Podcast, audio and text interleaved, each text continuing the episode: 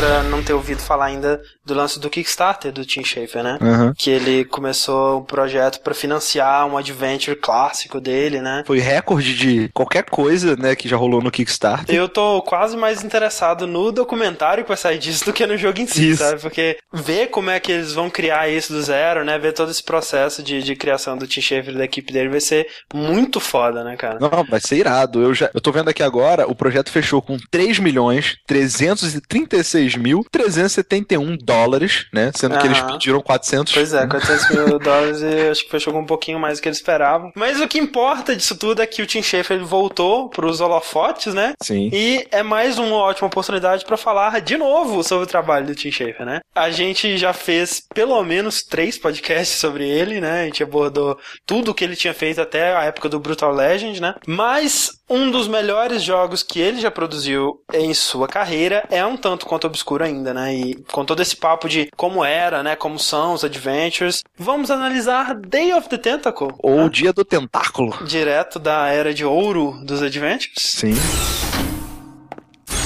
Eu sou o André Campos. Eu sou o Ricardo Dias. E esse é o 16º Dash Podcast no Jogabilidade.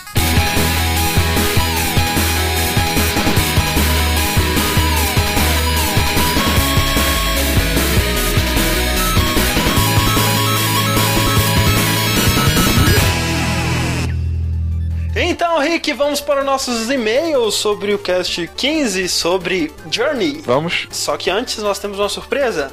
Que surpresa, André. Essa semana nós vamos começar aqui na leitura de e-mails a nova atração do Jogabilidade. Sim. O Jogabilidade Destiny. É o nome mais épico e idiota possível que a gente conseguiu encontrar para essa nova atração. Isso. Mas então, Rick, você lembra do Gamer Dome do Download? Eu lembro, eu editava o Gamer Dome no download. Pois é, cara, é tipo ele, só que muito mais legal. Porque vai dar menos trabalho pra gente, é isso? Vai dar muito menos trabalho. A gente vai chamar um ouvinte do Dash toda semana aqui. Vocês vão poder participar pelo telefone ou pelo Skype, né? E o mais legal é que vocês vão levar prêmios, né? Vão levar jogos e, e créditos para comprar jogos. Então, como a gente não tá sendo patrocinado nem nada, né? O vencedor vai poder escolher de uma lista de jogos de Steam que nós temos disponíveis como gifts, né? Isso. E uma vez por mês, pelo menos por enquanto, vai poder escolher entre um cartão no valor de 20 dólares na PSN ou na Live, ou um jogo de até 20 dólares no Steam, né? Exato. Até porque a ideia pra isso começou quando a gente começou a receber vários gifts, né, de ouvintes pelo Steam, e a gente até presenteou algumas pessoas pelo Twitter e tudo mais. Então, se você tem algum gift que você não tá usando e quiser contribuir para a nossa caixinha de jogos, fique à vontade. Por favor. Pra explicar melhor como que vai funcionar tudo, né, a gente chamou o nosso amigo Evandro, do 99 Vidas. Seja bem-vindo, Evandro. Olá, ouvintes queridos do Dash Podcast, tudo bem? Evandro aqui, também conhecido como Ranger Vermelho, vai participar. Essa piada poucos vão entender, hein? É bem interna, de fato. Mas, ó, como o Evandro tá aqui de pura boa vontade, né, não tá valendo nada, né, só pra mostrar como funciona. Naturalmente, vão me usar como cobaia, eu não vou ganhar absolutamente nada por isso. Só vai passar vergonha quando errar todas as perguntas. Provavelmente. Então, pra gente entender como funciona, o Rick vai nos explicar as regras do jogabilidade. No Jogabilidade Destiny, o jogador passará por três desafios. Ele vence se no final tiver marcado pelo menos mil pontos. Para cada desafio, ele escolhe entre quatro categorias de perguntas, com pontuações que correspondem ao nível de dificuldade de cada uma. A categoria de nível 1 chama-se O quê? Vale 200 pontos e tem perguntas gerais sobre games. Na categoria Como, de nível 2, cabe ao jogador identificar um game pelas dicas ou descrever o jogo que a gente pedir, e pode valer de 100 a 400 pontos, dependendo do número de dicas usadas ou de informações que ele conseguir passar. No nível 3, Quem, as perguntas são sobre personalidade da indústria e valem 500 pontos. E para fechar, as perguntas que valem 600 pontos estão no quarto nível, quando, que testará o conhecimento do jogador sobre datas. O jogador terá 20 segundos para responder em cada fase, e sua pontuação final será somada aos segundos restantes, multiplicados pelo nível escolhido. Meu Deus do céu, é igual a Pega- MC ao quadrado. Vai fazer sentido quando a gente estiver jogando. Até porque quem vai fazer as contas é o André, então você só tente responder o mais rápido Pois possível. é. Sim, responder rápido e fácil. Então, Evandro, vamos começar. Você vai ter que escolher uma dessas quatro categorias: o que, como, quem ou quando. Quando? Pra começar já passando vergonha logo na mais difícil. Então, valendo 600 pontos, Evandro. Em que ano se dão os eventos no mundo real da série Assassin's Creed? Nossa, se pegar no jogo que eu nunca joguei na vida, velho. Em que ano se dão os eventos do mundo real da série Assassin's Chuto que é Creed? 2000 e alguma coisa. 2000 e... 2007. Olha, Evandro, a sua resposta está errada! 2000 quanto? É 2000, certo? Ou é não? 2012. Puta merda, eu pensei em falar 2012, velho. É agora. É agora, tá acontecendo. Tá acontecendo. lá. Desmond tá lá, bolado. Olha só, Evandro, você tem mais duas chances de atingir os mil pontos. Você agora pode escolher entre o nível 1, 2 ou 3. O que, como ou quem. 2003, quem? Quem? Evandro, qual famoso diretor de cinema está atualmente desenvolvendo um game de terror financiado pela publisher THQ? Nossa senhora, velho, eu tô lendo bastante sobre notícias ultimamente. Caralho, eu não faço a menor de novo, vou ter que chutar. Chuta um diretor de cinema de terror. É um diretor, olha só. o Ve- Ele-. Não, é o Nossa. É o Guilhermo Del Toro, é o diretor do Labirinto do Fauno. Tá fazendo um jogo? E um jogo, é. Que triste. Que triste. Então o Evandro, ele tem uma última chance. Qual o bônus da pessoa que não acerta nada? Evandro, olha só. Escolhe o level 1. O que é o level 2 como? Level 2, como? É o seguinte, você vai ter que nos descrever um jogo, como é esse jogo, e você ganha mais pontos se você também disser uma plataforma que esse jogo saiu, quem desenvolveu esse jogo, e se você disser o ano em que ele saiu. Quanto mais dessas informações você conseguir nos informar, mais pontos você E ganha. qual seria o jogo? O jogo em questão é R-Type. R-Type era um jogo de navinha Navinha. ou shooter, Shoot 'em up, é. como vocês queiram chamar. Saiu para Super Nintendo e algumas outras plataformas. Se eu, eu posso ficar chutando o ano até acertar? Ou tem que falar o. Não, você tem que falar um, um né? ano, é. Porra, sei lá, 87, 86? 87? Pode ser. Se você falou isso, deve estar e, certo. qual é, e qual a desenvolvedora, não sabe? A desenvolvedora é. Puta merda, deixa eu lembrar. Aiden, era esse nome que aparecia? Olha Pô, eu aí, joguei pra caraca, caralho, cara. acertou todas. Olha só, na real, a versão que saiu para o Super Nintendo é o Super R-Type, mas a gente, né? não vai ganhar a gente nada aceita, mesmo, né? A gente aceita. Então, olha só, você ganha 400 pontos por ter acertado, você pega de nível 2. E como no seu tempo faltavam 2 segundos, 2 vezes 2 é 4, você ganha 404 pontos. Olha que bonito. Ele não Não ganhou. ia ganhar, né? Ele não ganhou o nosso prêmio, que ele não ia ganhar de qualquer forma mesmo, né? O que tira todo o nosso peso de consciência, tudo bem. Na verdade, vamos ver se semana que vem o primeiro jogador pra valer do Jogabilidade vai conseguir marcar mais que 400 pontos. Quem sabe até levar o nosso primeiro cartão de 20 dólares, né? Da PSN, da Live, ou um jogo de até 20 dólares no Steam. Uhum, tomara que não, mas. Tomara que não, só sei que não, né? Afinal de contas. Mas então, Rick, como é que a pessoa faz pra poder participar do Jogabilidade Destiny? Ah, é muito fácil, cara. Mande um e-mail para nós com o título Jogabilidade Destiny com o seu usuário de Skype ou o seu celular ou o telefone de casa, qualquer modo da gente ligar, contactá-lo. Exatamente, é importante que, como a gente grava isso à sexta-noite, né, por volta das 8 às 10 horas, assim, esteja ou online no Skype ou disponível, né, para atender o seu telefone, né, afinal de contas, nós precisamos falar com você. Exato.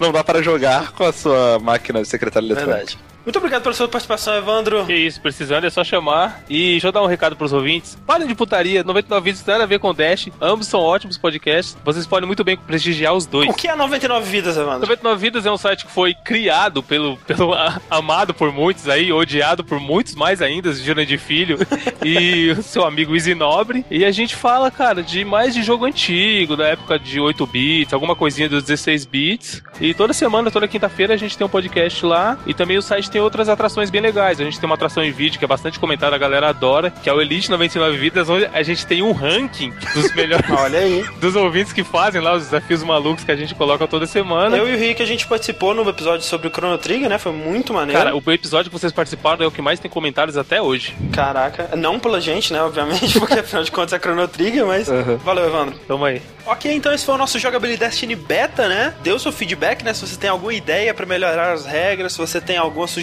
né? Sempre legal ouvir. Mas por enquanto vamos voltar à nossa programação normal com o nosso primeiro e-mail sobre o Dash 15 sobre Journey. O primeiro e-mail é do Júnior, 30 anos, analista de sistema Salvador, Bahia. Olá, Dashers. Journey é foda. Não tem como explicar as emoções que ele proporciona a não ser jogando. Ah. Mas vocês tentaram e saíram razoavelmente bem. O mais legal, vocês comentaram diversas vezes, o fato de proporcionar experiências diferentes para cada um. Devido à minha imbecilidade, não tinha percebido que o meu amigo eram jogadores diferentes até o final do jogo. Eu encontrava, ele me me ajudava em algo, eu seguia meu caminho e ele ficava, e vice-versa. Chegou um momento em que um dragão estava vindo nos atacar. Meu cachecol, capacidade, habilidade conhecimento, era menor que o dele. Ele poderia voar e sair dali na mesma hora. Ele não o fez. Ficou até o ponto de ser quase atacado. Então ele voou e eu fui atacado pelo monstro. Nesse momento senti raiva pelo abandono. Depois o sentimento se transformou em remorso por ter julgado mal meu amigo. Caraca, isso é, é. Que poder tinha ele para me salvar naquela situação? No lugar dele eu não teria feito o mesmo? O remorso se intensificava quando ele vem ao meu encontro para me ajudar a levantar e seguimos nosso caminho juntos. Minha interpretação foi daqueles amigos que em algum momento tomam um caminho diferente do outro e acabam por se reencontrar devido às circunstâncias da vida. No mais, queria dizer que vocês são fodas, mas não tanto quanto o Journey.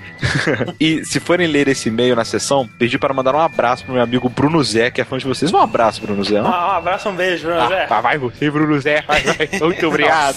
Eu acho que todo carioca nasce tentando imitar o Silvio Santos. Essa é a minha teoria de vida. Mas muito obrigado, Júnior, pelo seu e-mail, né? Mais uma, interpretação sobre a amizade. Uma amizade não tão saudável, né?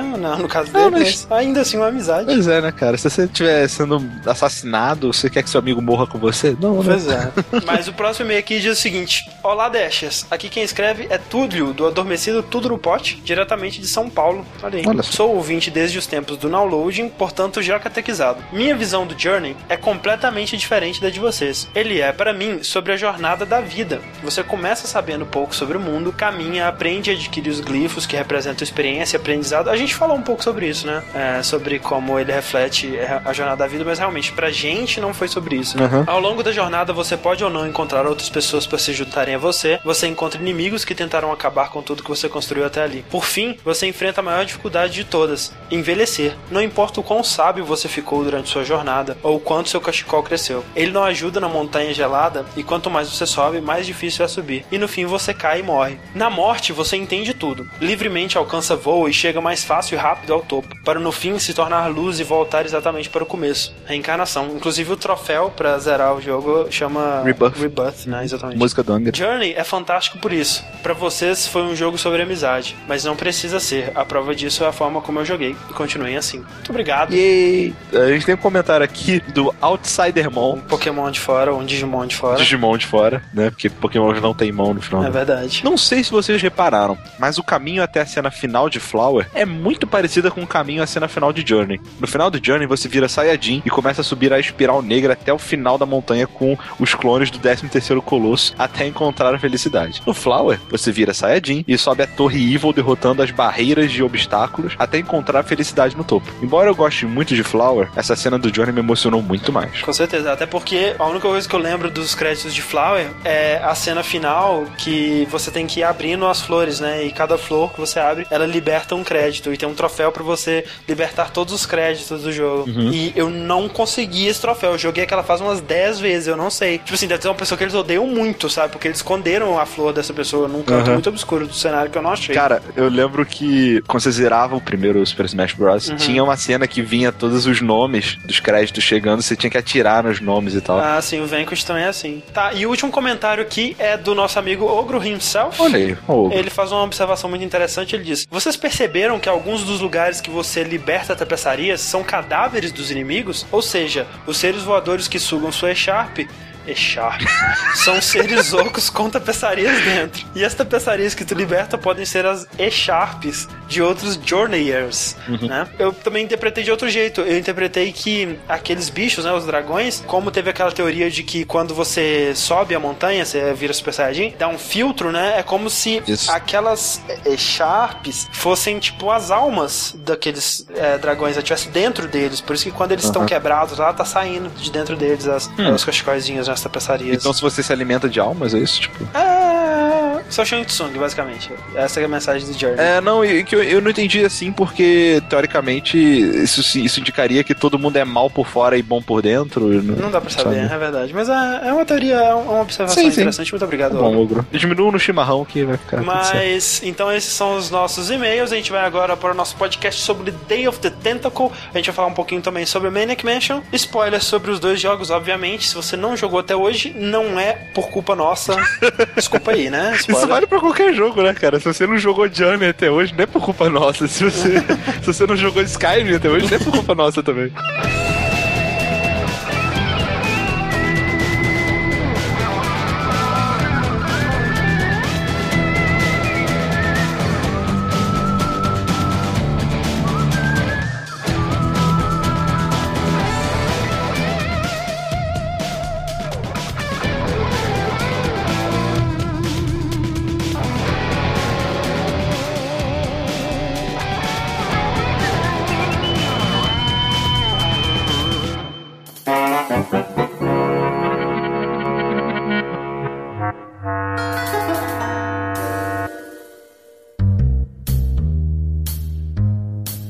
Vai, Rick? Tudo bem? Tudo bem, cara. Tudo bem. O gênero, né? Esse gênero de adventure. Point and click adventure? Point and click, né? Pra ser mais específico. Do jeito que a gente conhece ele hoje, né? Do jeito que a gente tem essa saudade, né? Especialmente da era de ouro que esse gênero produziu. Eles foram basicamente inventados pelo Ron Gilbert, né, cara? Uhum. O Tim Schafer, eles lançaram aquele vídeo recentemente que o Tim Schafer conversa com o Ron Gilbert, Gilbert Uhum. que é um vídeo sensacional. Se você tem algum interesse nesses adventures e tudo mais, você precisa ver. É engraçado que lá ele fala que ah, o Ron Gilbert ele é que nem o Gandalf, né? Ele é velho e rabugento. Eu, eu diria que o Ron Gilbert, ele é tipo você se você fosse o desenvolvedor antigo, André. Caraca, velho, você não foi a primeira pessoa que me comparou com o Ron Gilbert e eu fico feliz, cara. Eu fico feliz por saber Saber que é rabugento? que eu sou rabugento, que eu posso ser um Ron Gilbert um dia. O que aconteceu foi que o Ron Gilbert, na época, é, por volta de 1984, 85, ele era um mero estagiário na LucasArts ainda. Ele tava mostrando bom trabalho lá nos joguinhos que ele estava desenvolvendo na época, como o jogo do Labyrinth, baseado naquele filme com o David Bowie e tal. E em 85, ele e o Gary Winnick, eles receberam a tarefa da LucasArts de criar, pela primeira vez, um jogo completamente original, que não fosse nem baseado em nenhum filme da Lucasfilm, né, nem Star Wars, nem Labyrinth, nem nada. E os dois basicamente inventaram os point and click, né? O legal é que o Ron, ele era muito fã de adventures de texto, né? E boa parte da inspiração para os adventures visuais, né, vieram de jogos como King's Quest da Sierra, né, que era um adventure em texto que também te dava a imagem do cenário, né? Uhum. Inclusive é muito parecido com um jogo que a gente tem jogado recentemente, que nós não vamos falar qual que é. Mas o Ron Gilbert, ele via esse tipo de jogo e não entendia, sabe? Tipo, pô, se você tá me dando gráfico, por que, que eu ainda tenho que escrever, sabe? Por que eu não posso interagir com o gráfico? Pois é. Parece que é bobeira, mas faz uma diferença absurda pra quando você tá você jogando clicar, Adventure, né, sabe? na paradinha que você tá vendo. Sim, você interagir. Porque não, não, você tá focado na leitura, você tá com uma linha de pensamento diferente. Quando você pode, digamos assim, interagir com o que tá rolando na tela, você consegue fazer puzzles diferentes, você abordar seu jogador de maneira diferente. É uma diferença bem É brusca. que assim, os adventures de texto, eles realmente criaram o gênero, né? Uhum. E aí esse gênero ele se dividiu em alguns é, Subgêneros, né? né? Assim Subgêneros, exatamente. Por exemplo, os adventures gráficos, né? Que é o gênero que o Ron Gilbert inventou. E outro subgênero muito popular no Japão, que são os visual novels, Uhum. que são como os primeiros King's Quest SR. Que basicamente, a imagem, ela não tem nenhum propósito de jogabilidade, né? Ela só tá lá pra ilustrar o texto. Uhum. E mesmo, você vê que mesmo no Maniac Mansion, o Ron Gilbert ele não conseguiu se distanciar tanto assim disso, porque a jogabilidade, né, o point and click, você acabava que você estava interagindo com o texto também, né? Você apontava o verbo que você queria usar, né? Ou seja, abrir, andar, fechar, olhar, pegar, e clicava na tela onde seu personagem faria aquela ação, Aquela né? ação. O texto, ele, é- ele era o intermédio pra você interagir com as coisas. Né, Exatamente, você vê que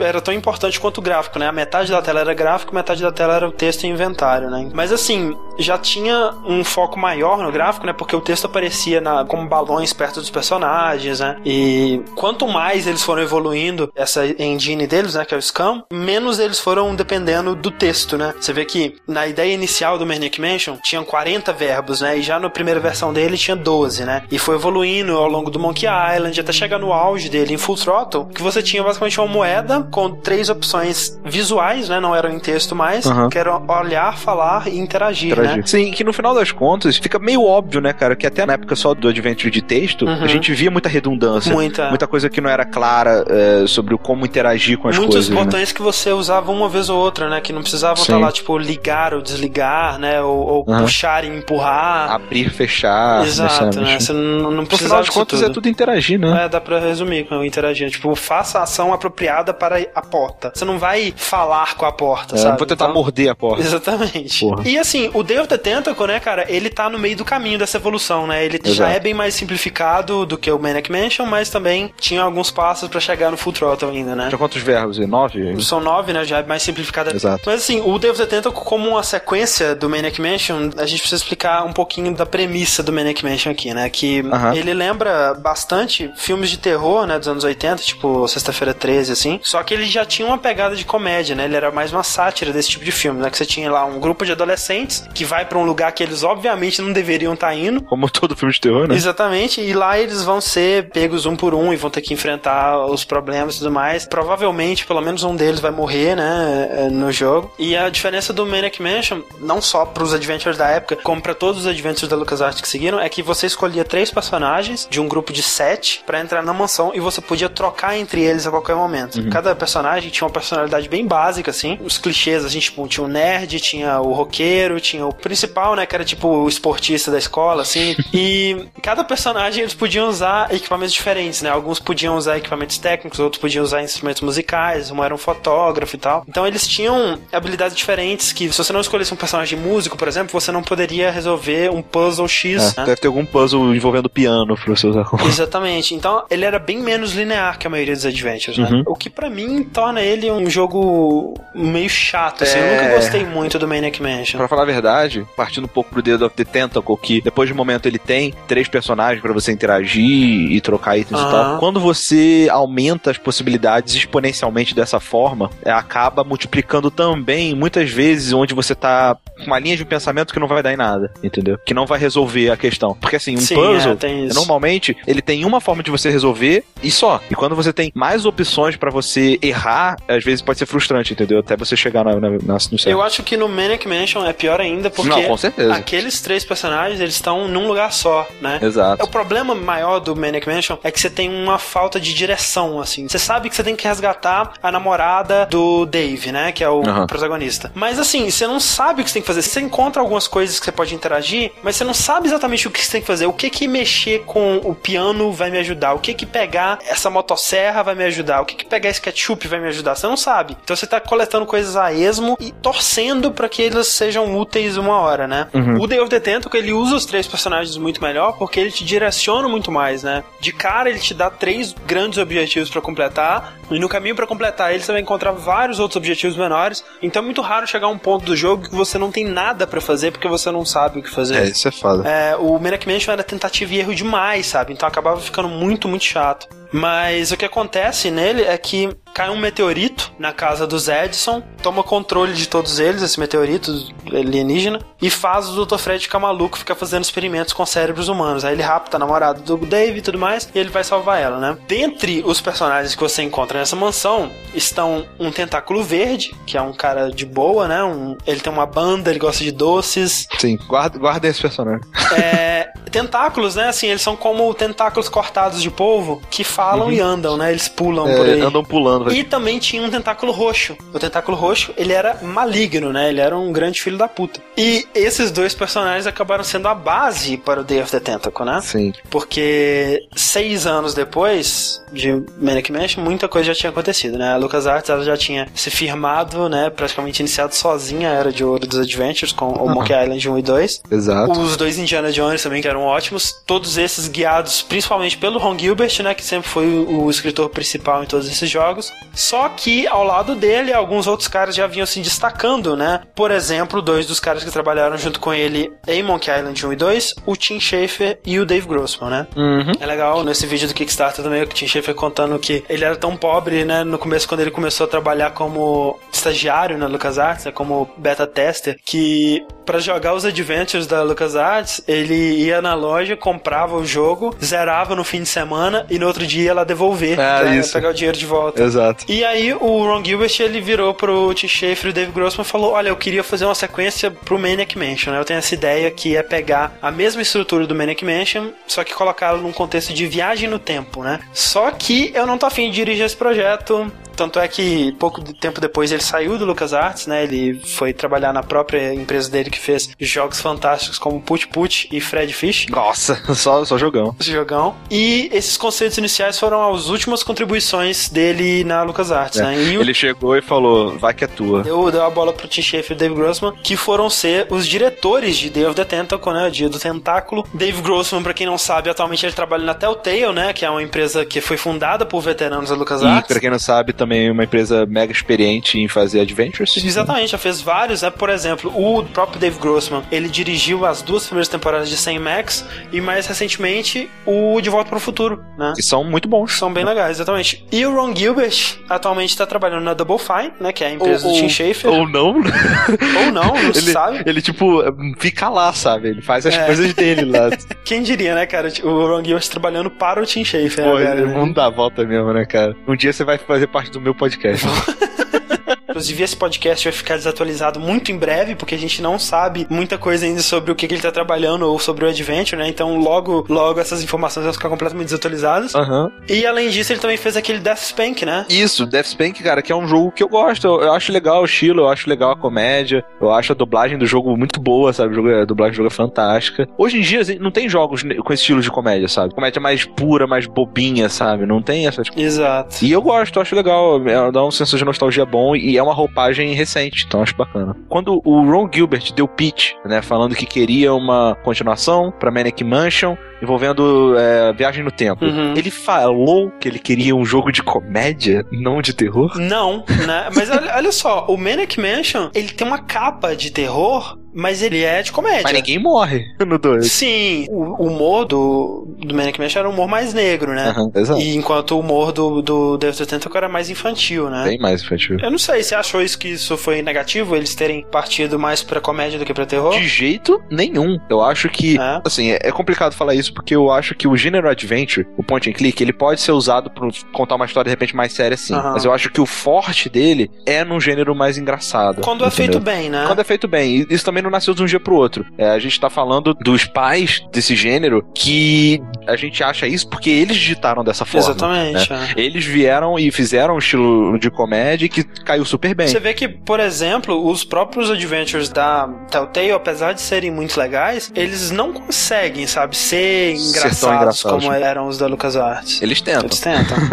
Mas assim, você vender pra um lado mais engraçado, mais cômico, é, é um ponto forte pra esse tipo de gênero. é porque também, muita coisa de comédia, ela depende do timing, né? Exato. E num jogo que você tem um controle bem limitado do personagem, assim, ele é mais visual, né? Você não tá tendo controle direto sobre aquele personagem, você não tá mexendo ele. É mais fácil de fazer esse timing da comédia, né? Da piada. Com certeza. E ainda mais que é um jogo que, apesar de ser de puzzle, de você ir de um lado pro outro, ele é meio linear. Você Sim. tem noção de que parte o jogador tá, em qual momento, o que, que ele tem acesso, o que, que ele já falou. É. Você tem como construir condições, digamos assim, pra uma piada mais facilmente. Pois acho. é, e aí o, o Day of the Tentacle, ele começa quando o tentáculo roxo e o tentáculo verde, né, eles estão rondando a mansão do, dos Edson. Uhum. O tentáculo roxo, ele vê a dispensa de lixo tóxico, né, do laboratório do Dr. Fred no Rio, e ele decide que é uma boa ideia beber do lixo tóxico, né? Exato. Só que ele ganha braços quando ele bebe, né? Ele Sim. sofre uma mutação.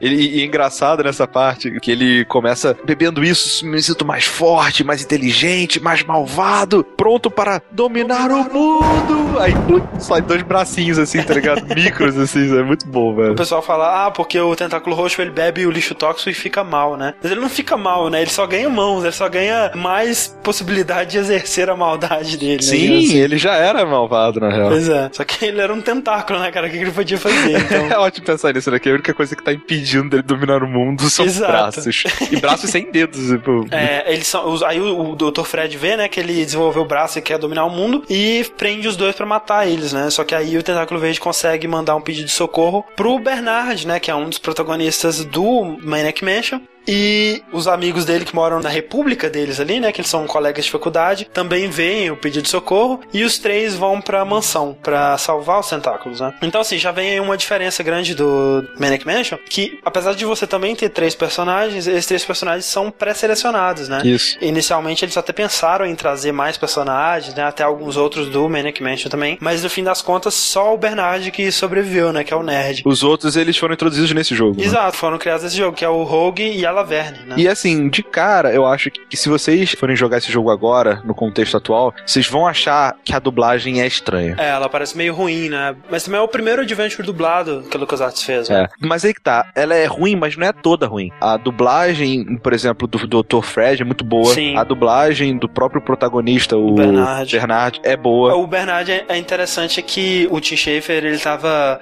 escutando, né, os testes de dublagem para o Bernard e ele não tava gostando, né? Ele tava imaginando a voz do Bernard como sendo um radialista de um seriado que ele gostava, que era WKRP em Cincinnati, que era uma sitcom lá sobre uma rádio e tudo mais, e tinha um locutor que tinha a voz de nerd que ele queria pro Bernard. Aí eles, caramba, não consigo achar ninguém que possa fazer essa voz. Aí eles acabaram contratando o ator desse seriado pra fazer o Bernard. Pronto, resolvido, né? Então, a dublagem dos outros dois, do Rogue e da Laverne, é estranho, sabe? Não é muito bom. Mas aí que tá, por exemplo, o da Laverne, eu, eu acho que tenha sido um- uma direção mesmo, sabe? Uhum. Ela, ela fala de um jeito maluco, meio psicótico, Isso. sabe? É que ela ela é uma estudante de medicina, né? Que ela é meio Sádica, meio maluca. sádica, meio psicopata, assim, sabe? Ela é Exato. meio estranha, assim, da né? cabeça. Como todo então... estudante de medicina. né? Exatamente. e o Rogue, ele é um road, né, cara? Tá aí as Uhum. origens do Ed Riggs, do Brutal Legend. Exato. Imagina o Ed Riggs gordo. Você vê fotos, né, do Tim Schafer e do Dave Grossman. Você vê que o Bernard é o Dave Grossman e o Rogue é o Tim Schafer.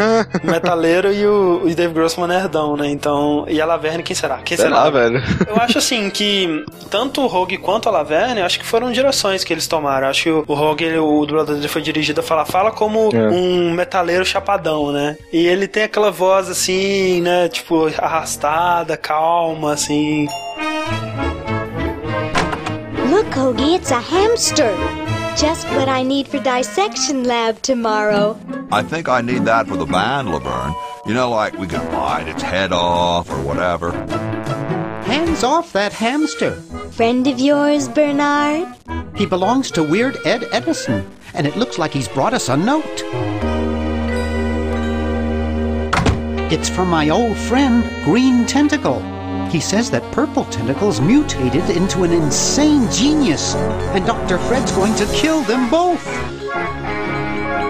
Os tentáculos eles foram presos e esse hamster ele chega, ele dá mensagem pro Bernard avisando que os tentáculos foram capturados e o Bernard fala: "Não, nós temos que salvar eles. Vamos voltar para Manic Mansion." Cena de De Volta para o Futuro, a sombra dele tem o cabelo do Dr. Brown, assim. Exatamente. Pegam um carro e vão loucamente destruindo tudo pelo caminho até chegar na, na mansão. Quando eles chegam, eles meio que se separam pra descobrir onde que fica o laboratório secreto, digamos assim, do Dr. Fred. Sim. Você nesse ponto não pode escolher entre os jogadores, você joga só com o Bernard. Mas no final das contas, basta você entrar logo no início dentro Sim. do relógio que você vai parar no laboratório dele. E lá você vai Isso. encontrar os dois tentáculos presos. Só que assim que você solta, o tentáculo roxo já fala: Ah, obrigado, seu humano idiota. A sua inocência era o que eu precisava pra poder sair e dominar o mundo. Ele sai pulando e, E, vai, embora, ninguém vai corre embora. atrás dele nem nada do tipo, bem. E ele é bem lento, né? Porque ele é um tentáculo, ele não tem Uma pernas. parada maneira é que de você, você pensa, caraca, velho, como que um tentáculo roxo vai dominar o mundo, né? E ao longo do jogo você descobre como, sabe? Vai aparecendo matérias de jornal assim na tela, Aham. explicando como que ele passo a passo vai ganhando a confiança do presidente, vai se tornando uma figura mais é,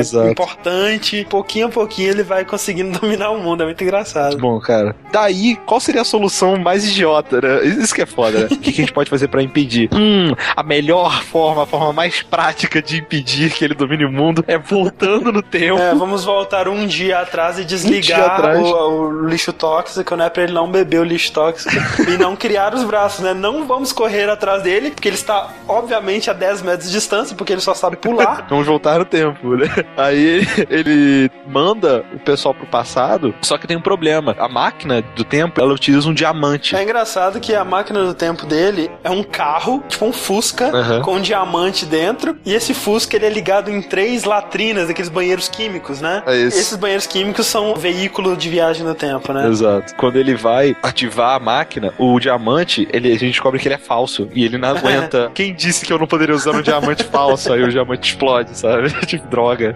E cada um deles, ele vai pra um período diferente. Isso, né? Eles vão pra 200 anos de diferença, né? O Rogue ele vai pra 200 anos no passado e a Laverne vai pra 200 anos no futuro, né? Então E o Bernard, ele fica, fica no, mesmo- presente, exatamente. É legal, né, cara? Como que cada um ele, ele se encaixa bem ou, ou mal, né? É. Com a época do tempo que ele tá preso. Porque, tipo assim, o Bernard, que era o que mais teria interesse, né? Por No ser futuro. um nerd, no futuro ou no passado, né? Que ele teria conhecimento de história, ele fica no presente. Uhum. O Rogue, né? Que é o que fica mais inconveniente no passado, que ele é o mais moderninho, né? Que sempre aquelas piadas de sempre, de tipo, ah, você é um entregador de mármore. Não, eu não tenho nenhum mármore, mas rock é minha vida, sabe? e a Laverne, que é a mais avoada, assim, que nem repara que tá no futuro, basicamente, né? Pra ela, tudo a mesma coisa, tanto faz. Exato. E isso é bem legal, cara, mas é aí que começa os puzzles, né, do jogo. E é aí que você começa a poder escolher qual personagem você quer. Isso. O doutor fala: olha, é, a gente tem dois objetivos principais. Um, trazer o pessoal de volta pro presente. E dois, conseguir um diamante pra completar o plano original, de voltar um dia só no É, passado. porque pra trazer os dois de volta ao presente, eles precisam ligar a- as latrinas dele, né? Os banheiros químicos dele. Uma fonte de energia. Numa fonte de energia. No passado, não tem fonte de energia, então ele tem que construir uma bateria, né, Pra ligar no banheiro. E no futuro tem fonte de energia. Só que no futuro, o mundo foi dominado pelos tentáculos. Exato. Né? E ela tem que se virar no futuro pra conseguir escapar dos tentáculos. Daí começa, né, digamos assim, os principais objetivos e você trocando entre os personagens no passado, no futuro e no presente. O detalhe é que você pode transferir itens, digamos Objetos assim. inanimados e pequenos. É, objetos né? inanimados. Itens, no caso. É, é. porque você não pode transferir o hamster, por O exemplo. hamster, por exemplo, é verdade. Você pode transferir itens entre o passado, o futuro e o presente. Isso. Utilizando tipo a descarga da latrina. É, você dá descarga no item na latrina e ela fica lá disponível no- nos outros tempos, né? Por que que isso dá certo? Não me pergunte, né, cara? Porque se tá sem energia, não vai. Porque é a viagem do tempo, cara. É, é o, é o banheiro, é engraçado. É engraçado, né? Você dá descarga, é legal. Eu achei genial, cara. Achei muito bom isso. Com certeza, mas assim, logo de cara eu bato palmas né, para eles porque eles não fizeram uma mecânica que teria tornado o jogo uma merda. Que é toda vez que você ter que transferir um item, você ter que voltar pra sala onde tá a máquina do tempo. Seria um inferno se fosse isso. Como? Peraí. Se toda vez que você tivesse que transferir um item Ah. de uma pessoa pra outra, você tivesse que ir andando até a sala onde tá a máquina do tempo. Claro que você tem. Lógico que não. Como não? Não, arrastando o item pra carinha da pessoa. Você tá zoando. Não. Peraí, você não precisa ir na, na, na latrina. Não precisa, cara. Você pode. É, é tipo assim. Minha cabeça está no teto. Caraca, Você tá velho. zoando. A- abre o jogo. Abre o jogo aí, testa aí. Well, I'll just run to the Chronojohn. There's something in the Chronojohn. Que? Caraca, velho, você mudou a minha vida, Rick. Yes! O jogo ficou mil vezes melhor agora. Caraca, eu vou ter que zerar de novo agora. Caralho, velho, eu achava isso insuportável. Especialmente porque quando você tinha que passar mais de um item, você tinha que, por exemplo, ir do Bernard, colocar na privada, aí você ia pra Laverne, pegava da privada, aí você voltava pro Bernard, colocava outro item na privada que só pode passar um por vez. Nossa, não, você vai arrastando e vai brum, brum, fazendo barulho de descarga em qualquer lugar que você esteja. Você não precisa Meu voltar Deus. lá. Bem, aparentemente isso não ficou óbvio o suficiente, né, cara? Né? Porra, cara, você, você zerou fazendo isso, velho. Você é. Cara, pelo menos uns cinco vezes na minha vida eu zerei esse jogo. Como eu ia dizendo, eu, eu achei essa uma decisão de design muito boa, cara. Porque se você realmente tivesse que fazer como o André fez, de ir toda hora até o- a latrina pra transferir os itens, cara, eu não teria jogado esse jogo, cara. Pô, tipo assim, eu achava chato, mas eu pensei, poxa, é um jogo antigo, né? Eles não pensaram nisso, poxa, dá pra relevar, né? De qualquer forma, querendo ou não, é uma técnica que eles conseguiram fazer pra manter mais ou menos aquela alma, né, do primeiro Manic Mansion, de usar vários Sim, personagens, né, de interagir com os itens e cada um ter uma função. E é interessante também que abre possibilidade pra algumas piadas, né, Com cara? certeza, né? Você, por exemplo, manda um machado pro passado, pro Rogue conseguir convencer o George Washington a cortar uma árvore que vai desaparecer no futuro, sabe? Coisas, Exatamente. coisas nesse estilo, assim. Tem essa interação é, entre períodos e tal que é muito bacana. É, eu acho assim, na verdade, a premissa desse Day of the Tentacle, pra mim, é a premissa mais interessante pra um jogo de adventure que eu já joguei na minha vida, sabe? Uhum. E ele tem os melhores puzzles de qualquer adventure que eu joguei, porque a história e a jogabilidade, Uhum, uhum. elas coexistem, sabe? Por exemplo, em Full Throttle, vamos supor, você tem lá o puzzle de eh, consertar a sua moto, né? Você tem que pegar os itens, né, em vários lugares, o combustível, as peças e tudo mais e levar pra sua moto. Você pode trocar o objetivo disso, você pode trocar o cenário, você pode trocar a história, que esse puzzle continua existindo, ele continua podendo existir. No Day of the Tentacle, a grande maioria maioria dos puzzles, eles só conseguem existir naquela situação específica de pessoas presas em partes diferentes do tempo. Sim, isso entendi. Com uma máquina do tempo onde elas podem trocar itens. Por exemplo, um dos puzzles mais memoráveis pra mim é um puzzle que você precisa de vinagre pra uma bateria no passado, né? Um dos ingredientes na bateria. Ah, bem legal. No presente, você encontra uma garrafa de vinho.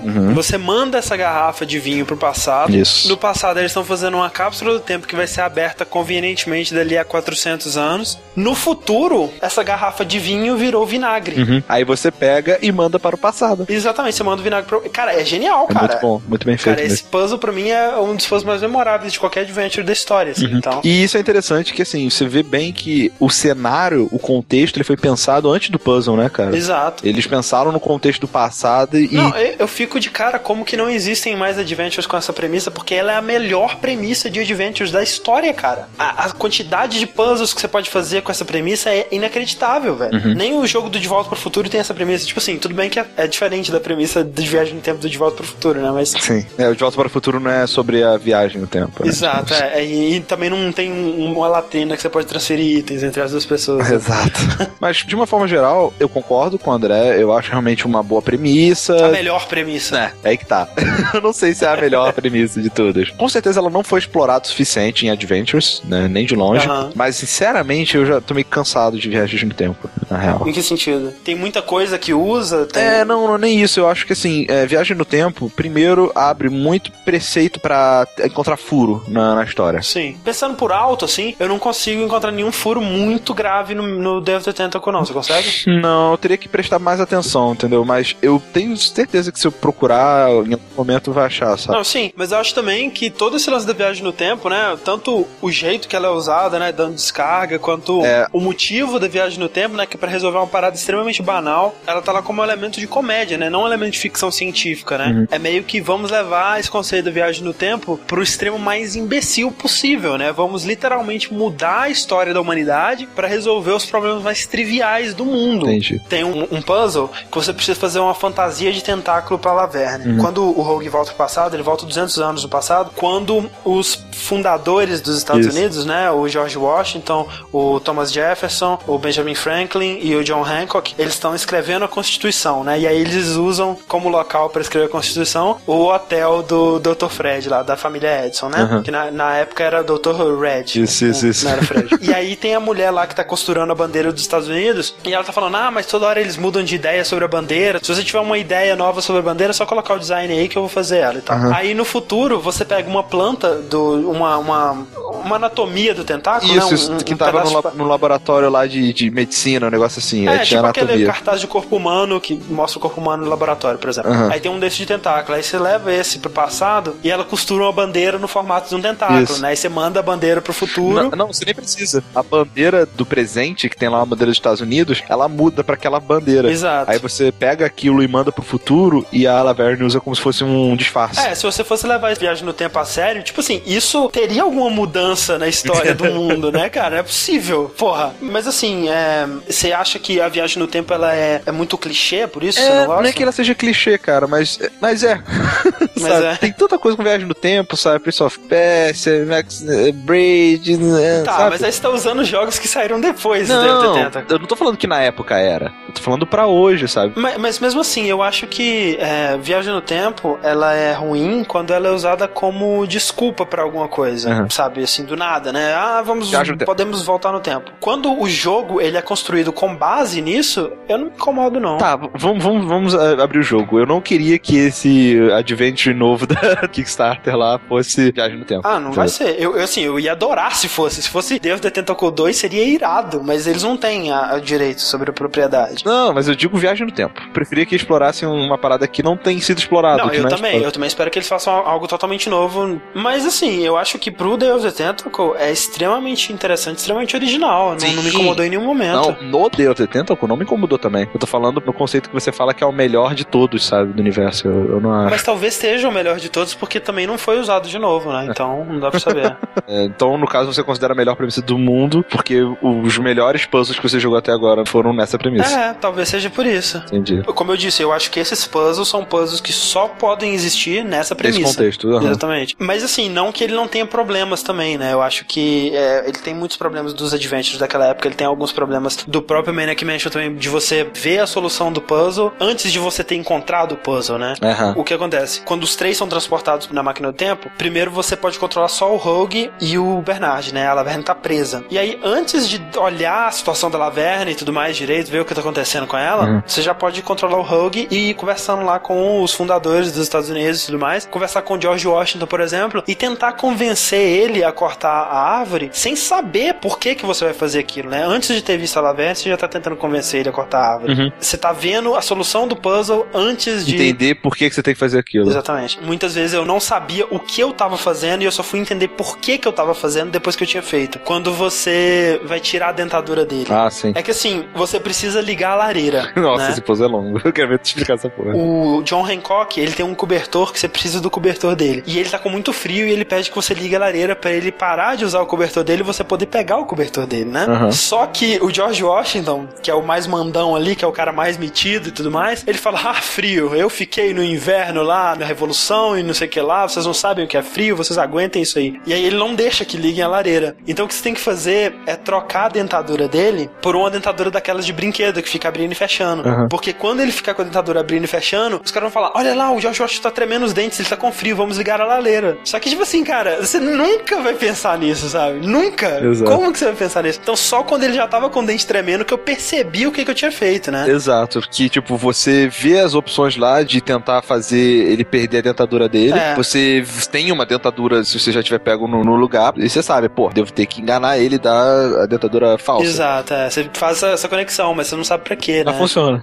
Funciona, foi muito legal, porque não é um puzzle difícil, né? E quando você descobre o que aconteceu, eu ri muito, sabe? Tipo, ah, ele tá com frio porque ele tá tremendo o dente, né? Vamos ligar a lareira. funciona. E esse lance deles terem colocado só três personagens, você achou que ficou melhor, assim? Eles terem conseguido focar melhor na personalidade dos três, assim? Com certeza, com certeza. Eu acho que quando você abrange demais, você não consegue explorar todas a, a característica do personagem que Aham. pode gerar numa piada, né, cara? Se você não aprofundasse, você não ia conseguir, de repente, explorar tão bem a maluquice da Laverne, entendeu? Sim. Ela acaba se envolvendo emocionalmente com a múmia, né? É, pode crer. Considerando que ela é a melhor múmia que, ele já- Caraca, que já esse fez. puzzle da múmia, pra mim, é o mais difícil do jogo. Tipo assim, Com certeza. toda vez que eu jogo, no último instante sempre falta alguma coisa, cara. É impressionante. Aham. E no futuro, os tentáculos dominaram a humanidade. Os humanos, eles são como se fossem cachorrinhos dos Animais de tentáculos. estimação, né? né? Animais de estimação. E tá tendo um concurso de melhor animal de estimação, melhor humano, Isso. digamos assim. Aham. E você precisa ganhar esse concurso pra ter o troféu, né? Não é isso que você precisa? É, você precisa de. É é uma parada também que também é assim, né? Não faz sentido de cara. Você não sabe exatamente por que, Por que que você que quer tem- ganhar esse é, concurso, né? exato. Olha só que maluquice. Você precisa de um, um vale jantar. Né? Que é um dos prêmios, né? É que é um dos prêmios pra você dar pro tentáculo que tá guardando a prisão, pra ele sair pro jantar, Uhum. pra você poder levar um gambá pra dentro da cela, que na verdade era um gato que você tinha Pintou. pintado de branco, tipo no desenho do Pepe Le Pew, né? Sim, ela até faz uma piadinha falando que eu pensei que os, os desenhos fossem me ensinar alguma coisa. Exato. E aí você leva o gambá lá pra dentro e assusta os prisioneiros, os prisioneiros saem correndo, o guarda que tava guardando o relógio vai atrás e aí você pode entrar no laboratório. Como que você ia saber que ia dar essa reação em cadeia? Jamais, né, Jamais, tudo bem. jamais. Anyway, pra isso você tem que ganhar esse concurso, né? Aquele que vai te dar o prêmio lá, maneiro. Pra ganhar o concurso, você descobre, falando lá, que o- os humanos eles vão ser julgados em algumas categorias. Isso. Melhor risada, melhor sorriso e melhor eh, penteado. E você não tem um humano, só que você descobre que tem lá uma múmia, a múmia da mansão. Que é o único personagem que tá em todas as eras, né? Ele tá em todas as eras, No exatamente. passado, ela é recepcionista da mansão. No presente,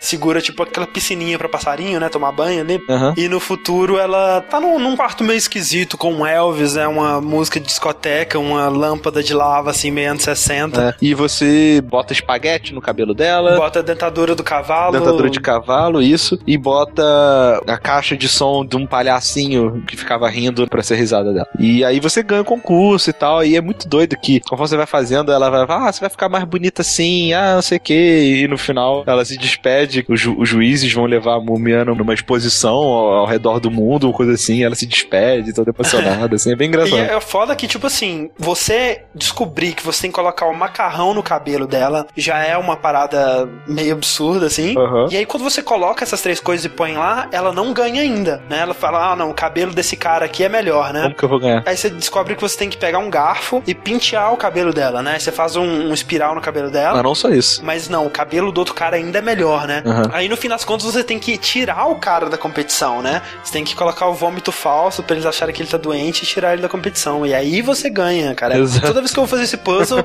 eu esqueço de alguma coisa, de algum detalhe. Sempre esqueço. Eu nunca consigo ele de primeira. Impressionante. Ele, ele acho que é o puzzle mais elaborado, né? Tem mais fases, Pois assim. é, é que também o futuro, né, cara, é o que você menos tem coisa pra fazer, porque a única coisa que você precisa fazer é chegar Uhum. no porão da casa onde tem uma, uma fonte elétrica pra você ligar a tomada, né, do Chrono John, né, da latrina. Isso. Então os puzzles que você tem que resolver até chegar lá são fillers, né? Uhum. Pra mim o futuro é a parte mais fraca do jogo, assim, a parte com os puzzles mais fracos, né? É, eu concordo. Eu acho realmente os puzzles do passado mais bem pensados, por assim dizer. E no meio, no presente, você tem um papel meio que de suporte, né, do futuro e do passado, né, dando itens, Sim. entregando e tal. E você fica responsável também para conseguir o diamante que vai substituir, né? Exato, que é a última coisa que você faz, basicamente, Hum, né? Exato. Quando já tá tudo pronto, não basta isso. Você tem que ter o diamante para poder voltar no passado e Pra, desativar. pra- o diamante pra fazer a máquina ter funcionar de novo, colocar todo mundo no presente e voltar um dia passado pra salvar o mundo, né? assim. Exato. Sabe uma coisa que me irritou um pouco?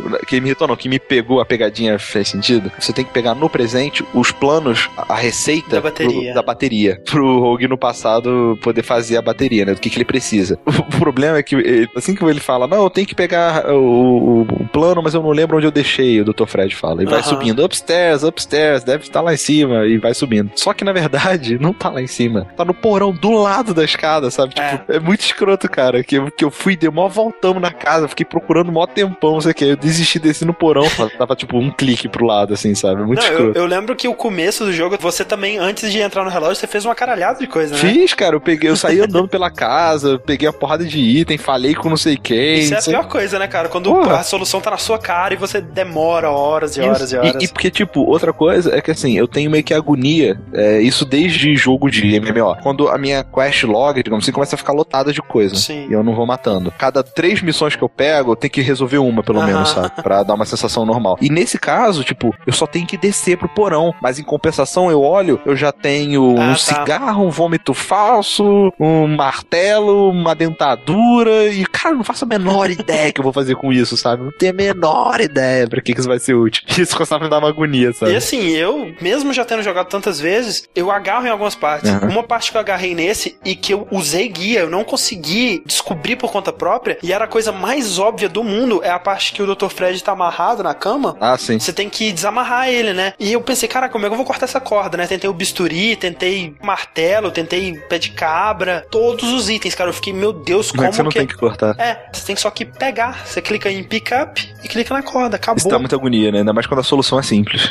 E o, o estilo visual do jogo, Rick, o que, que você achou? Ah, cara, foi o que eu mais gostei. Ah. Sem dúvida. É, o estilo meio cartunesco, assim, bem exagerado. Tanto é, muitas das piadas quanto o estilo visual, né? Você vê que eles se inspiraram bastante no Looney Tunes, né, cara? Sim, Você vê sim. desde a abertura, né? Que eles estão com o carro lá, aquela parada bem papaléguas, assim, do carro tá passando tão rápido que a estrada vem atrás, assim, né? De- passando por dentro de um celeiro, aí com Isso. galinha e. Tem a, a piada do charuto, né? Que o cara põe na sua boca E explode. Um explosivo, né? Aham. É bem legal, A cara. própria piada do gato, né? Do Se transformar num o gambá. gato no gambá. Que, pô, é engraçado, né? Que o gambá aqui no Brasil, ele não é desse jeito. Não é. É, parece um rato gigante. Mas, assim, eu gostei muito do estilo visual, cara. Eu achei bem os, legal. os cenários, né? Todos deformados, né? Aquela perspectiva deformada. Aham. E, mas assim, o mais do que os cenários, assim, eu gostei dos personagens, sabe? Uhum. Eu acho os tentáculos, assim, eles têm uma, uma personalidade sem ter boca, sem ter olho, sem, sabe? É engraçado, né? Que É eles têm legal. três ventosas de tentáculos. Aí, tipo, a de cima é o olho e a do meio é a boca, né? Aham. E eles têm sobrancelha, né? Então, Sim. o que é iradíssimo, uma monocelha, na verdade. De um modo geral, eu acho que o estilo de design realça tudo isso, né, cara? Foi, é bem escolhido, é bem estilizado e tal. Eu espero que no Kickstarter também seja assim. Sim. Eu espero que eles não façam em 3D no Kickstarter, só isso. Não, não vão fazer, não. vão, né? Uma cena que demonstra bem a personalidade, assim, que eles dão através da animação, né? O Chrono John dá o erro e eles estão sendo transportados pro passado e futuro, né? Aí mostra o Bernard no, na latrina dele, ele tá, ah, socorro, meu Deus, não sei o que lá. Aí mostra a Laverna, lá, ah, socorro, meu Deus, não sei o que lá. Aí mostra o Rogue, ele tá surfando, assim, ele toca aquela música de surf no Exatamente, fundo, aquela assim. musiquinha de surf. e no final, cara, tem uma das piadas que eu acho mais legais também. Que quando eles vão pro passado, um dia no passado, entram os três no mesmo Chrono John. Porque o tentáculo roxo foi pro passado em um, pra impedir que eles cancelem a máquina lá. E o tentáculo verde foi atrás tentando resolver. Sim. E só sobrou uma latrina, né? Isso. um stall. E eles vão os três no mesmo, né? Aí quando eles vão assim, vocês não viram viram a mosca? Não! é quando chega no passado, tá tipo os três, assim, numa camisa só, com duas pernas e dois braços. Mas no final você descobre que não, cara, que eles são idiotas. Eles simplesmente tava, tipo, todo mundo apertado dentro da roupa do Rogue, sabe? E é legal que eu não lembrava dessa piada, eu lembrava que eles até tinham realmente ficado fundidos, né? Eu não lembrava como é que isso se resolvia. Mas eu imaginei que fosse, cara. Eu imaginei, falei, não, cara, não é possível. Aí ele puxa assim um X-Ray, tá ligado? Que é, cara, é tudo bem piadinha de Looney Tunes, né, velho? Assim, para, tanto a animação quanto o estilo visual, efeitos sonoros, né? Aqueles efeitos bem cartoon, assim, né? É. E isso meio que foge, né? Porque, querendo ou não, o Manic Mansion 1 não tinha isso, não né? tinha, mas também é por limitação também, né? É, Você a tecnologia vê que evoluiu, né, bastante. o David Tentacle ele é um pulo gigantesco nos Adventures da LucasArts, né? É estranho porque como que ele é Uhum. tão obscuro aqui no Brasil, né? Inclusive, se você tentar jogar hoje em dia, você basicamente precisa recorrer à pirataria, né? Porque Exato. ou você encontra uma cópia usada dele no Mercado Livre ou coisa da vida, o que eu acho muito difícil, Uhum. ou compra uma no exterior no eBay, porque não tem à venda em nenhum serviço de download é, eletrônico, né? tipo Steam, Google Games, não tem lugar nenhum. Aham. Ou você tem a aí em casa a versão especial da caixa em formato de tentáculo Exato. e você não sabe. Que o Tim Schafer vai dar pra quem doou, acho que 10 mil dólares, né? Uhum. Mas assim, ele é realmente muito obscuro, né? Eu não tinha jogado ele na minha infância, né? Eu fui jogar Agora. recentemente, quando eu fui é, conhecer o passado, né, dos Adventures. Exato. Eu também. Nossa, nem de longe. O único Adventure mesmo true que eu joguei na minha infância foi Monkey Island 3, sabe? É. É, se eu joguei na infância mesmo, tinha lá o CD original, bonitinho. É, eu também tive. Ah, não, o primeiro da LucasArts que eu joguei foi o Full Throttle, né? Depois eu fui atrás do The Dig e tal, depois Monkey Island e o Caralho a 4. Uhum. Mas realmente, Devil the Tentacle nunca, né, cara? Nunca vi o CD físico mesmo. Uhum. E é triste porque ele é um pulo gigantesco. Você vê que antes do Day of the Tentacle, a Scum tinha chegado no nível do Monkey Island 2 e daquele Indiana Jones and the Fate of Atlantis, né? Uhum. Que eram jogos muito bonitos pra época e tudo mais, mas o the Tentacle foi uma revolução, né, cara? Porque você compara a animação dos dois, é outro mundo, né? Sim. O, cada ação que ele vai fazer, né? Ele vai entrar na lareira, tem uma animação dele se espremendo lá dentro, Sim, né? dando uma Tudo. entaladinha, né? Agora, você lembra o Tim Schafer, ele, você lembra quanto que ele falou que foi o budget desse O, foi de 600 mil dólares. 600 mil? Será que a gente pode esperar um jogo três vezes melhor do É, que... pois, pois é, tem tipo assim, a inflação, né, que deixaria isso, ah, lá. mas não são 3 milhões, né? É, pois é, não são 3 milhões, seria talvez um milhão no máximo. Um milhão assim. e meio. Dependendo do tamanho da equipe, né, do tempo que eles gastarem pra fazer o Adventure novo, né, quem sabe. Uhum. O, o que me preocupa mais nesse Adventure novo é que eles tinham dado um prazo de um ano, né, pra desenvolver. É, mas o Schafer já falou que vai demorar mais do que isso. Eu espero que sim, cara, porque imagina se sair um jogo em 2D com animação no nível de Devil the Tentacle, seria irado, Porra, né, velho? fodíssimo, fodíssimo. Então, os puzzles que eu gostei mais, assim, realmente, o puzzle lá pra você carregar aquela bateriazinha com o, Ben- é o Franklin, né? É, o Benjamin Franklin, sim. Cara, essa parte eu acho que a gente precisava ser americano pra saber, porque parece que tem um ditado popular nos Estados Unidos que quando você lava seu carro, chove. Mas isso eu sei, isso eu sabia. Mas, tipo, isso é um ditado aqui no Brasil também? Cara, todo mundo fala, né? É, é, quando lava o carro chove e tal. Eu pensei, cara, eu devo ter que lavar essa parada, que ela tá suja, né? Quando você Uhum. clica, tá, fala que tá sujo, né? Mas eu não, não fiz essa associação, que você tinha que fazer chover pra cair raio na pipa que o Benjamin Franklin tava empinando É, e, Pois é. e carregar a bateria. Tem uns puzzles também, por exemplo, que eles não são óbvios, assim, de, de cara, mas muitas vezes você- você tem um item que você sabe, por exemplo, olha, esse item eu não sei pra que ele serve ainda, mas eu tenho certeza que não tem nada a ver com a Laverne, por exemplo, que tá no futuro. Uhum. Mas mesmo assim, é bom você passar o item pra ela, porque quando você põe pra ela olhar, ela vai fazer um comentário diferente dos outros. Aham, pode dar uma dica, né? Exato, e por exemplo, tem aquele lance do livro, né, de física lá, um livro de. Você de- começa com ele, na verdade, o Bernardo. que você tem que usar pra fazer o cavalo dormir, porque o livro é tão chato que faz o cavalo dormir, Aham, né? Só que, tipo assim, não é uma parada que você vai pensar, Nem né? pouco, e eu né? só consegui quando eu passei pra Laverne, e ela falou, ah, aposto que esse livro aí funciona melhor que pílula pra dormir. Aí eu, ah, dormir, né? Aí eu pensei Pronto, o cavalo. Exato. Outra parada que eu achei bem legal, cara, é o seguinte: você vê numa televisão, num canal de vendas, que você pode comprar um diamante por, sei lá, um milhão, não lembro quanto que era. Ou 2 milhões, acho, que era uma um, parada é, assim. talvez.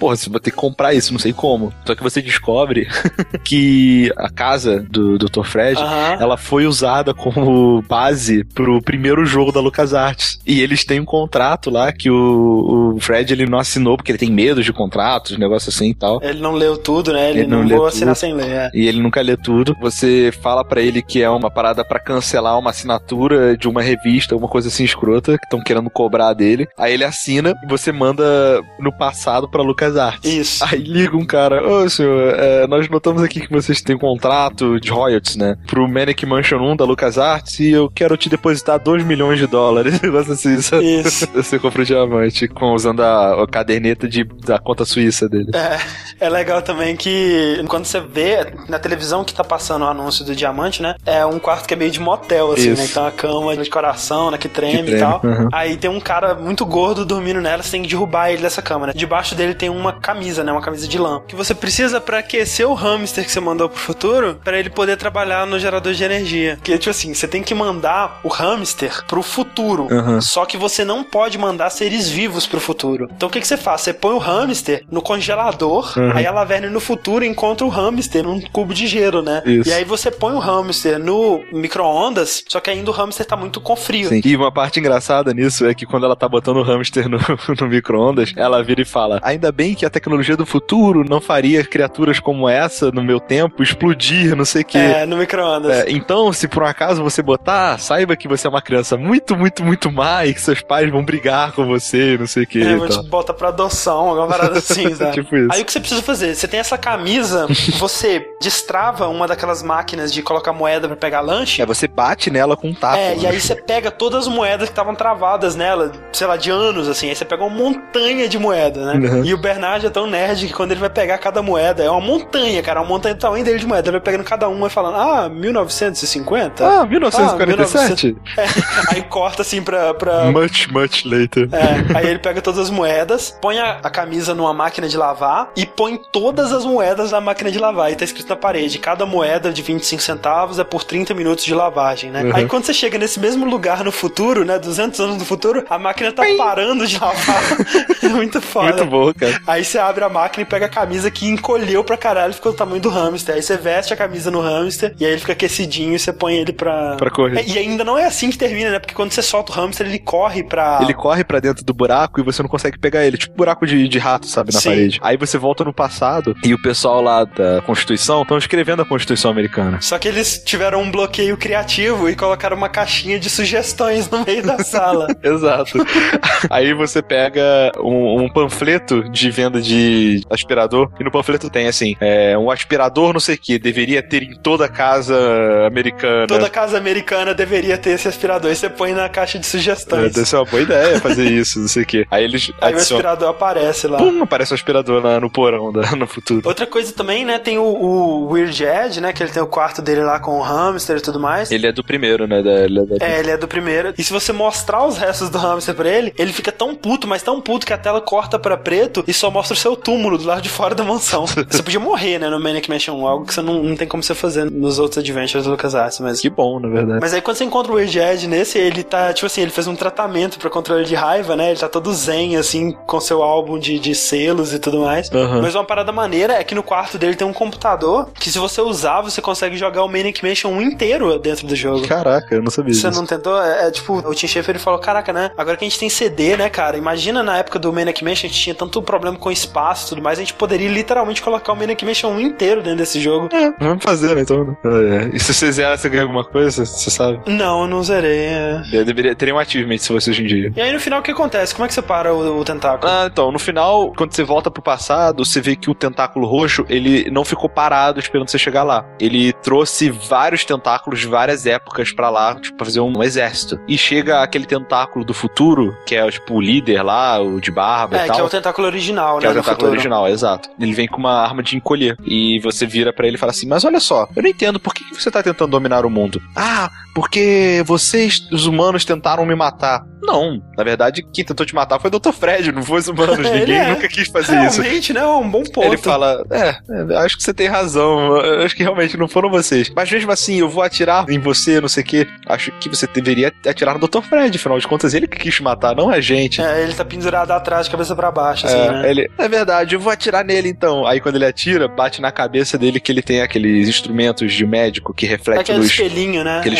aí reflete, vai nele, aí você olha pra ele e fala, não, ser não é justo, não sei o que, aí você esmaga ele. Aí você desativa a máquina e os tentáculos começam a desaparecer. Isso, e aí no final de tudo, né, mostra um belo pôr do sol, assim, com os créditos, e vai subir na bandeira americana, que é o tentáculo Que é, ainda, que é né? formato de tentáculo. É. Tipo, isso não, isso não mudou, né? E of the Tentacle, né, cara? Eu acho que dentre os Adventures da LucasArts é um que pouca gente jogou. E apesar de ser muito cultuado, né, cara? É um, é um ótimo adventure. E, sinceramente, assim, como jogo, enquanto jogo, sem olhar a história ou sem olhar Aham. meu fator nostálgico, pra mim é o meu adventure favorito do LucasArts, sabia? Aham. Ele é mais um jogo de puzzle, ele é mais só um adventure do que uma história, né? Porque, Uhum. como eu disse, a história e o gameplay, eles coexistem, né? Eles complementam, Sim, né? anda junto, né, cara? Eu não acho o melhor da LucasArts. O meu preferido ainda é o, o Monkey Island 3. Uhum. Tem fator nostalgia, tem fator de jogabilidade, que é muito, muito É, mais muito mais polido, agradável. muito mais agradável. Os gráficos são fantásticos, a dublagem é, porra... Outra coisa, sabe quem dubla o Tentáculo Roxo? Quem? Danny Delk, o Murray. O Murray, cara, eu ia chutar o Murray. Ele é muito bom, velho. Bem que eu falei, cara, que a dublagem do Tentáculo era excelente. É muito bom. Sabia, cara. O cara é foda mesmo. Mais uma vez, né? É muito interessante você ver esse vídeo do Kickstarter, né? Que foi lançado do Ron Gilbert conversando com o Tim Schafer. O link tá aí, né? São duas lendas, realmente, né? Se você se interessa por esse tipo de jogo, você não pode perder. E, infelizmente, se você não contribuiu pro Kickstarter do Adventure, né? Você não vai poder acompanhar os documentários, pelo menos até que eles estejam prontos, né? Quer dizer, Sim. provavelmente você vai poder piratear aí de alguma forma, mas. É, você entendeu, né? Por favor, né? Você entendeu, né? Por favor. Só pra dizer outra coisa, que o André não, não doou 100 dólares, eu vou ter a versão na caixinha do jogo,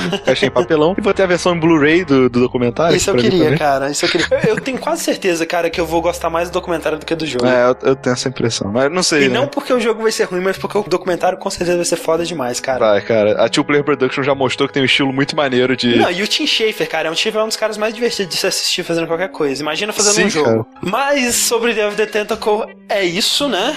É, mandem aí seus e-mails e comentários dando sua opinião sobre esse jogo. Você também concorda comigo que ele é o melhor adventure da LucasArts de todos os tempos? Ou você concorda que eh, Viagem no Tempo não é uma premissa tão foda A assim? melhor premissa, Rick, a melhor de todas. Não, cara. Mandem aí, a gente volta semana que vem com mais um Dash Podcast e até lá. Até.